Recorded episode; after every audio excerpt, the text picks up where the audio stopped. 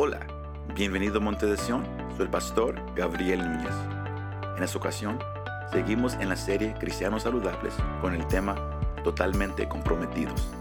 El cristianismo requiere compromiso y tenemos que estar dispuestos a pagar el precio. Espero que este mensaje te anime y te fortalezca.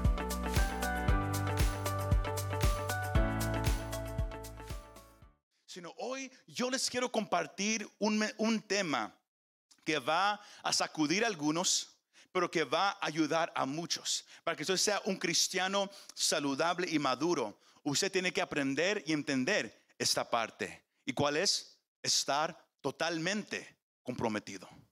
Be all in, fully committed, totalmente comprometido. All in totalmente comprometido. Y cuando hablamos de la palabra comprometido, ah, hab- hablamos de estar dedicado por completo. Que donde ya no hay excusas ni hay excepciones. Cuando alguien está comprometido, totalmente comprometido, está dedicado al 100. No va a poner excusas, no va a poner pretextos, va a hacer lo que tiene que hacer porque está totalmente devoto.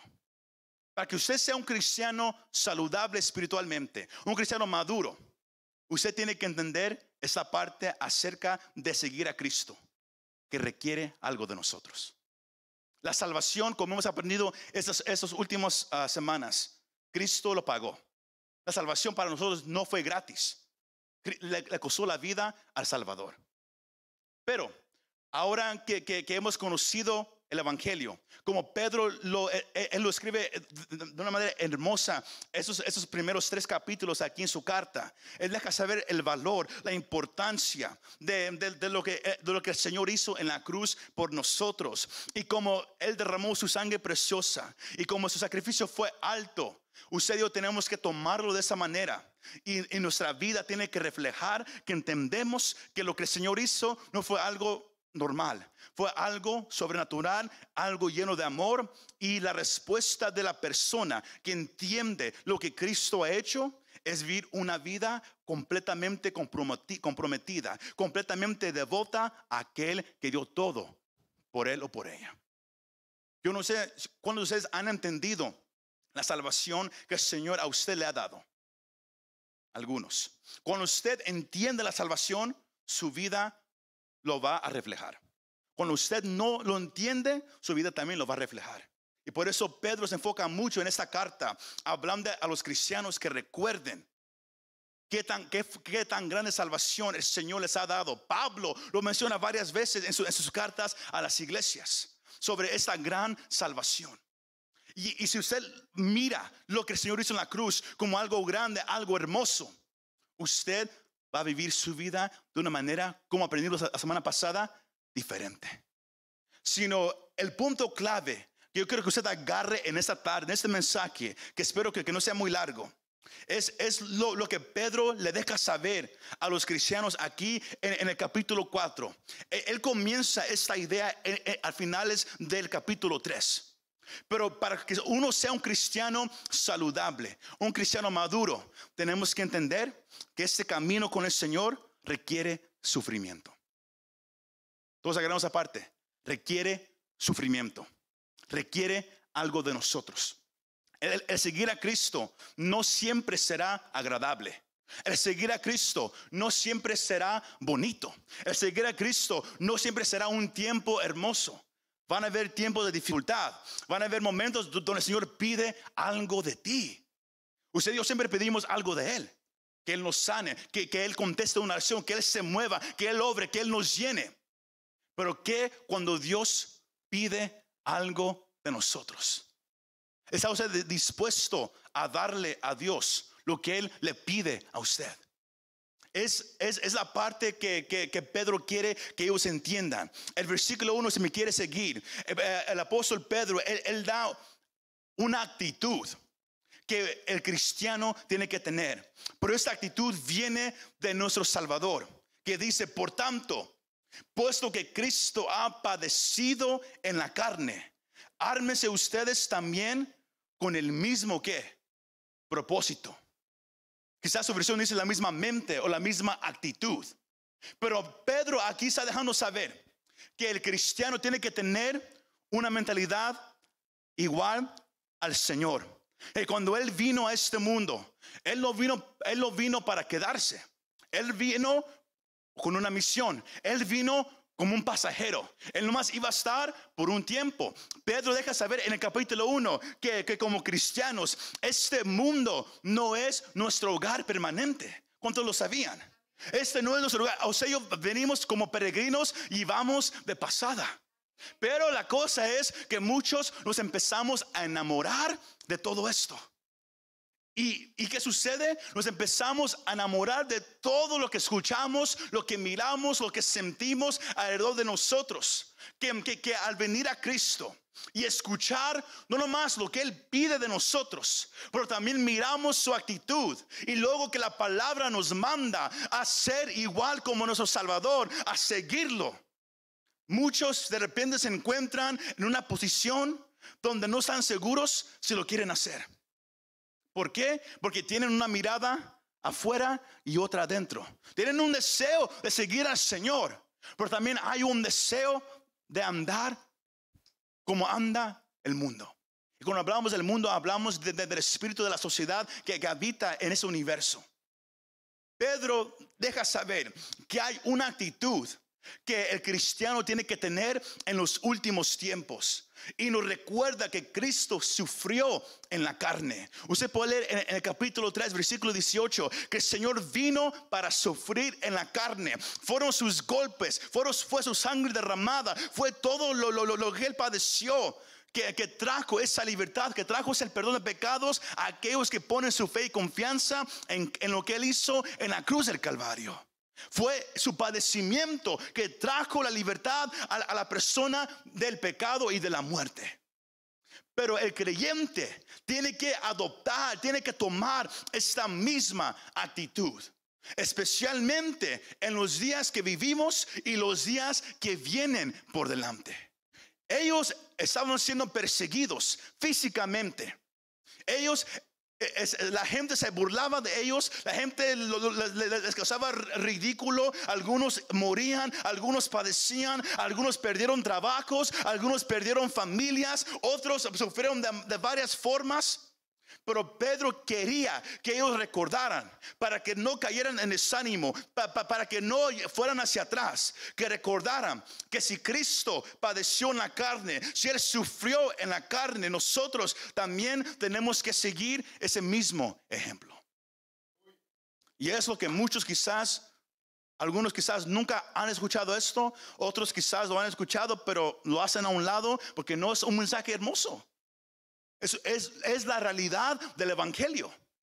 Que cuando, Pedro les, dijo a ellos, como, aprendimos la semana pasada, que somos llamados a vivir diferente, eso requiere algo de nosotros.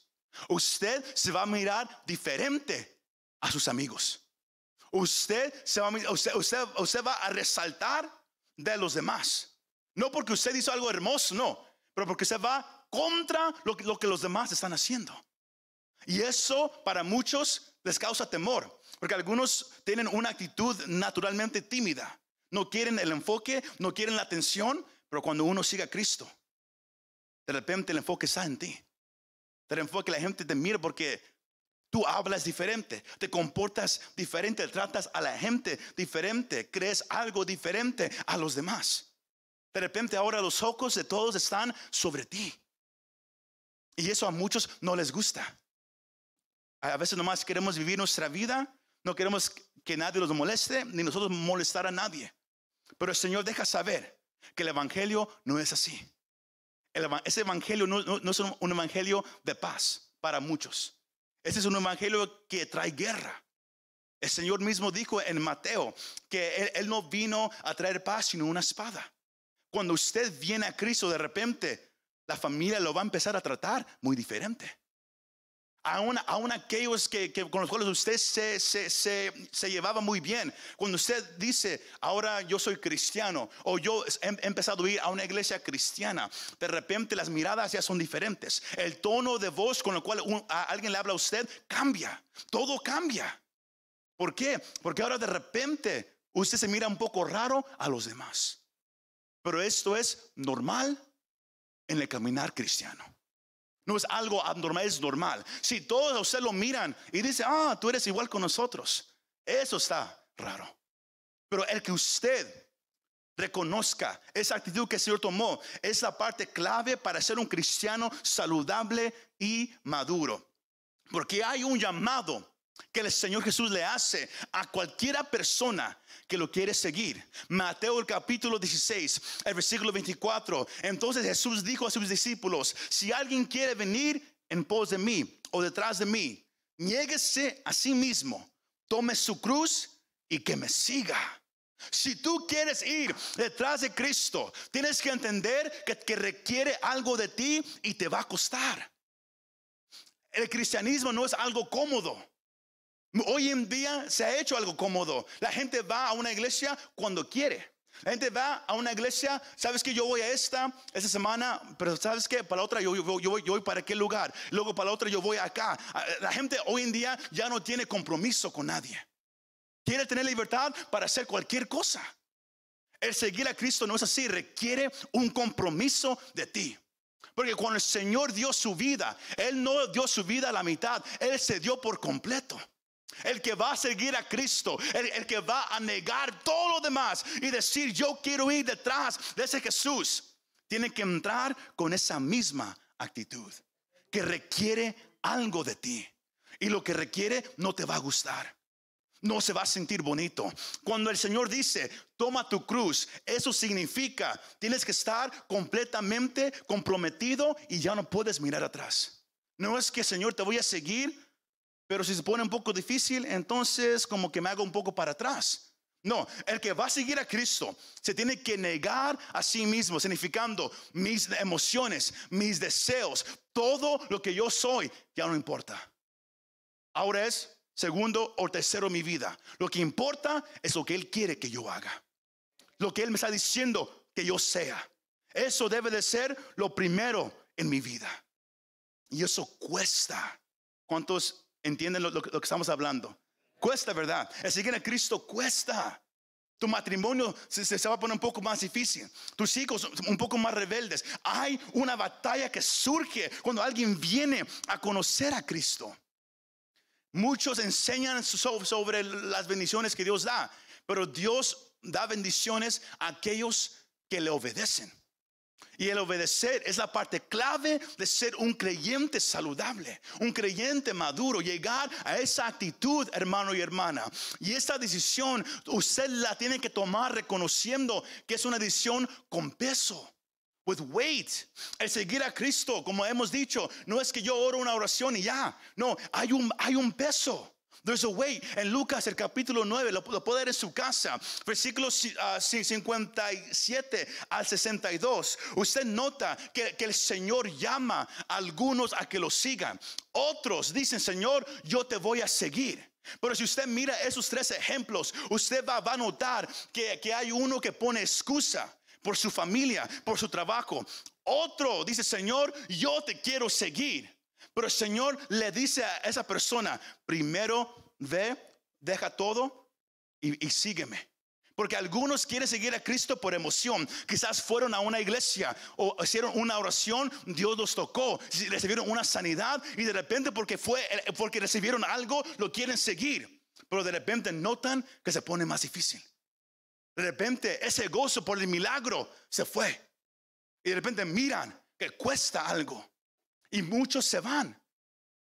Muchos dejan la iglesia, aquellos que, recibieron milagros, ¿por qué? Porque fue la emoción de lo que recibieron, fue lo que miraron que, que, que, conmovió sus emociones para caminar un ratito, pero no habían entendido el peso. Lo que nos espera al final vale la pena el sufrimiento que vamos a enfrentar en este mundo. Pero usted tiene que tener la actitud de que le va a costar, vas a sufrir. Te vas a enfermar a veces y el Señor a veces no te va a sanar. ¿Por qué? No lo sabemos. Dios obra como Él lo quiere hacer. Orarás por alguien y, y, mirarás que cada persona quizás se hace peor y peor y peor. ¿Por qué? A veces no, no lo podemos explicar. Pero Dios tiene un plan, pero es parte del crecimiento de, de, la vida del creyente. Que hay veces que Dios contesta a la primera, hay veces que, que, Dios toma tiempo que, y hay veces que, que Dios no contesta. ¿Por cuál razón? Porque usted y yo tenemos que crecer, madurar. A veces Dios tiene que permitir que pasen cosas difíciles con nosotros para poder llegar a una mentalidad a donde Él quiere que lleguemos. ¿Y cuál es esa mentalidad? Es eso. I, think I have that picture up there. Tenemos que tener esa mentalidad del Señor. Porque muchos de nosotros no, no estamos dispuestos. Usted y yo muchas veces batallamos en esta vida. Batallamos con el pecado. ¿Por qué? Porque no nos hemos negado a, sacrificar algo en la batalla. Batallamos mucho en esta vida. Caemos mucho en esta vida. Fracasamos mucho en, en, la batalla con el pecado. ¿Por qué? Porque no hemos llegado al punto donde estamos dispuestos a sacrificar algo. El versículo 2 dice, para vivir el tiempo que le queda en la carne, ya no para las pasiones humanas, sino para la voluntad de Dios. Pedro dice, el Señor vino y Él padeció en la carne. Ustedes tienen que tener la misma mentalidad. Porque la meta del creyente, la meta para madurar y ser saludable, es llegar al punto donde usted ya no está satisfaciendo los deseos de la carne. Sino que usted se somete a qué? A la voluntad de Dios para vivir una vida santa. ¿Se acuerda el domingo pasado? ¿Cuál es la clave de todo? Que usted se tiene que someter a la voluntad de Dios. Porque el Espíritu ayuda al creyente a no andar en la carne. Porque si usted se somete al Espíritu, usted no andará y usted no va a cumplir los deseos de la carne. Ahí está la batalla más grande. Porque esta batalla se siente aquí dentro de nosotros en el alma. Ustedes todos aquí, si, ponemos ejemplos simples, todos cuando hay, día de venir a una reunión aquí, sea para orar, para estudiar o un domingo para alabar al Señor y aprender. Usted va a notar que siempre habrá una, batalla. Que la mayoría de cristianos los domingos tienen la oportunidad de ir a la casa de Dios. Tienen la oportunidad. Pero de repente llegan batallas, deseos de que mejor tengo que hacer eso primero para, para que mañana ya no lo tengan que hacer. Hago eso primero, luego voy a la reunión, luego voy a la iglesia. Muchos van de compras de comida los domingos cuando pueden ir los sábados. Muchos hacen muchas cosas los domingos cuando lo pueden hacer un día antes o, otro día en la semana. Pero ¿por qué lo hacemos? Porque decimos, ah, ¿sabes qué? Tengo oportunidad ahorita, hoy no trabajo. Como el, el trabajo toma mucho de mi tiempo, mejor lo hago hoy. Acabo de servicio es a este horario. Puedo hacer todo, pero cuando usted nota, usted hace todo y de repente se le hace tarde y ya viene deprisa a dónde? Al lugar donde usted hubiera haber puesto primero su enfoque. Hay una batalla dentro de nosotros. Eso es, es un ejemplo bien simple para que me entienda. Hay una batalla. Pedro le dice a los creyentes en los últimos días, el pecado va a estar más abundante. Pablo lo habla también.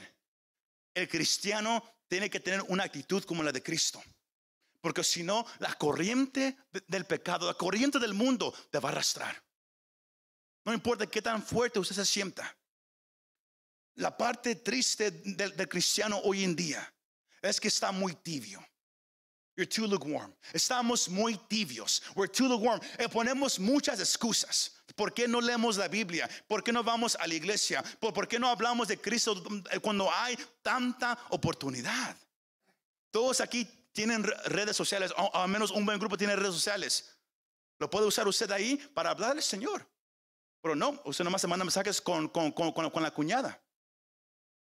Lo usa nomás para hablar con familia, cuando usted lo puede usar para algo también de, hablar de Cristo. Hay tantas oportunidades hoy en día. De, de, tener una actitud diferente al llamado del Señor. Pero ponemos hoy en día tantas excepciones, tantas excusas. ¿Por qué? Porque ahorita en, el cristianismo, ahorita que hay en este mundo, muchos, especialmente en Estados Unidos, no tienen un compromiso con el Señor. No lo tienen. No importa lo, que usted piensa, usted no lo tiene. Si yo le preguntara, lo hemos aquí dicho, ¿cuántos leen la Biblia todos los días? ¿Escuchó? Eran tres nomás, tres amenes. ¿Cuántos oran todos los días? Un poquito más. ¿Cuántos al menos van al menos un servicio a la semana? un servicio al mes. Se me va siguiendo. Todos, están asustados de decir algo ahorita. Pero es, es, a donde yo lo quiero llevar. Que para ser un cristiano saludable y maduro requiere un compromiso. No con, no con el pastor, no con la iglesia. Entre tú y Jesús. De que si Él dio su vida por ti, Señor, yo te daré mi vida. Si tú dices todo por mí en la cruz, yo daré todo por, por ti en este mundo. Porque yo sé que es, que, es mejor estar contigo para siempre en la eternidad que, que disfrutar de todo lo que este mundo me ofrece. Pero muchos no tenemos esa actitud. Queremos la victoria, queremos los milagros, pero no queremos pagar el precio. Yo no estoy enojado con ustedes, pero sí entiendo lo que el Señor quiere hacer con nosotros. queremos la victoria, pero no queremos pagar el precio. Jesús dijo en Mateo 5, 29 al 30, que si tu ojo te causa de pecar, sácatelo. Si tu mano, si tu mano quiere pecar, quítatela. Ahora, eso no significa lo que usted cree que, significa, pero es, es, una expresión para decir, si, si tus ojos te están fallando, haz todo lo posible para mirar a otro lado. Si tus pies quieren correr al mal, haz todo lo posible para correr al, otro lado. El cristianismo requiere algo de nosotros y es que nos sometamos a la voluntad de Dios y para hacerlo requiere esfuerzo de nosotros. No es que nomás me siento, escucho y me voy. Si me va siguiendo, es que usted, tiene que, que poner algo. No es para la salvación, no es para mantenerla. Usted es una respuesta de que usted ha entendido lo que Cristo hizo en la cruz. Todo esto es por lo que Cristo hizo en la cruz. Si usted lo entiende, su vida se va a mirar muy diferente. Si usted no valora lo que Él hizo, usted andará comprometiendo muchas cosas. Usted nunca falta algo de la escuela de sus hijos, pero está dispuesto a faltar un tiempo de oración con el Señor. Muchos ponen su esfuerzo en, llevar a hijos a los deportes y, yo creo que el deporte requiere mucho de nosotros. Requiere entrenamiento, requiere práctica, requiere juego, requiere viajar, requiere tantas cosas. Y, hay padres que, están comprometidos y lo hacen. Pero cuando se trata de, pasar un tiempo con el Señor, el compromiso ya no está ahí. Examine su corazón, examina tu vida hasta esta tarde. ¿Estoy yo comprometido con el Señor o no? ¿Estoy yo 100% comprometido con Él? ¿O, nomás lo busco cuando yo, ocupo algo? Estoy comprometido con el Señor. Porque es el sufrimiento que va a cambiar la perspectiva. Por eso Dios permite que muchos de ustedes sufran mucho. Por eso Él permite que, que haya problemas en su matrimonio. Porque recuerden, nada pasa en tu vida sin que Dios lo permita. Muchos no les gusta hablar de esa parte. La vida de Job es un ejemplo, la vida de José. Todo lo que pasa en la vida de un creyente tiene primero que pasar por las manos de Dios. Y a veces Dios dice, no, tengo que, sacudir a mi hijo o mi hija, porque ahorita anda de, mal camino. Y por amor, Hebreos el capítulo 13 me deja saber que, que como un padre corrige a sus hijos, Dios nos corrige a nosotros. Pero si Dios nunca te corrige a ti, es porque no eres un hijo de Dios. Hebreos capítulo 13 lo puede en su casa. Cuando Dios te corrige, cuando Dios, Él obra contigo, Él lo, él lo hace para alinearte a su camino, alinearte a su voluntad. ¿Por qué? Porque Él quiere una iglesia, la Biblia es muy clara, pura, sin pecado, sin mancha. El Señor viene por una iglesia santa. No malentiende esa parte, no malentiende que porque andamos en gracia podemos vivir como queremos vivir. Dios requiere una iglesia santa que anda en el camino del Señor. Tus maldiciones a Dios no le agrada. Tu mentira a Dios no le agrada. Como tú miras a las mujeres, a Dios no le agrada. Como tú miras a los hombres, a Dios no le agrada. Él quiere corregir, limpiar y purificar a su iglesia. ¿Por qué? Usted lo puede ver al final del capítulo 4. Si el Señor, si, el juicio de Dios primero comienza con su propia casa, ¿cómo será el juicio con aquellos que no lo conocen? Dios purifica la iglesia porque Él quiere que, usted madure, que usted sea saludable, porque solamente así como la iglesia podrá causar un cambio en, el mundo. Somos llamados a ser la luz del mundo, no la oscuridad. Pero la luz para de brillar cuando se empieza a mezclar con todo lo demás. Cuando usted, su deseo de usted es más de, de, lo que el mundo ofrece que lo que el Señor está ofreciendo. El sufrimiento cambia la perspectiva. I have the other picture if you can follow me along. Pedro deja saber ciertamente que cuando una persona sufre persecución física por causa de Jesús, casi siempre cambia profundamente su perspectiva con respecto al pecado y la búsqueda de los deseos de la carne. ¿Qué significa? Si Dios permite que, te venga una enfermedad, ten por supuesto que esa, que esa enfermedad te va a llevar orar todos los días. Y de repente, lo que antes llamaba tu atención, ir a la playa, no, eso no es malo, no me malentienda, ir, eh, ir a la playa, hacer cualquier otra cosa, ya no tiene el mismo valor que antes lo tenía. ¿Por qué? Porque reconoces que hay algo más grande que eso. Y Dios permite que sufras. Permite que vengan problemas a tu familia para llevarte a la oración. ¿Para qué? Para, para que sufras un poquito, para que los deseos del mundo ya no, ya no te ganen. Pero, pero el deseo por la voluntad de Dios empiece a fortalecerse en tu vida. Por eso como cristianos no tenemos que renegar cuando algo malo nos pase. Tenemos que entender que Dios ah, tiene un plan para ello. Como pastor, yo a veces no le voy a poder decir cuál es el plan de Dios, porque Dios va a tratar contigo. Él sabe lo que usted necesita. Él sabe cómo usted está caminando. Yo nomás, yo nomás me puedo ir por lo que miro o por lo que el Señor me revela. Pero usted sabe cómo usted anda. Usted sabe cómo usted está caminando. Ahora, no todo lo, malo viene de Dios. A veces el enemigo viene a atacar. Pero aquí hablamos de sufrimiento. Que eh, el caminar con Cristo van a haber momentos donde vas a tener que sufrir. Pero vale la pena. Porque Dios lo usa para purificarnos, para limpiarnos. Si, está conmigo todavía esta tarde. Usted y yo tenemos que entender. Por eso él, él dice que en el versículo 2 una vez más, que el punto es ya no vivir por las pasiones humanas, sino para la voluntad de Dios. El, versículo 3 nos deja saber que antes, cuando andábamos en, pecado, cuando no conocíamos a Cristo, vivíamos como los gentiles, vivíamos como aquellos que, que no conocen a Dios y vivíamos en borracheras, en tantas cosas. Pero eso fue antes.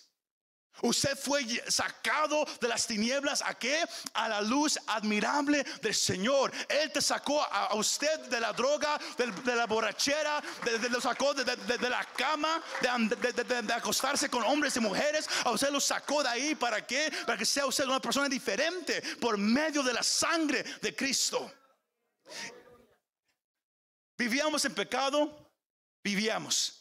Pero en Cristo andamos ahora en una vida santa, una vida diferente.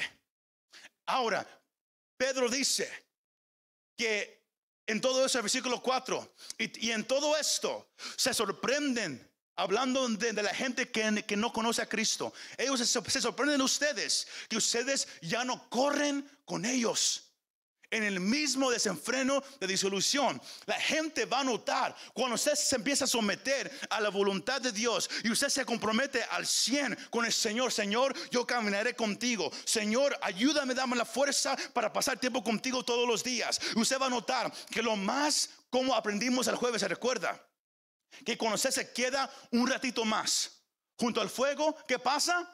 Usted empieza a sentir el calor de fuego. Cuando, cuando, ustedes van a una fogata, campfire, y está cerca del fuego, después de, un ratito, empiezas a sentir el calor.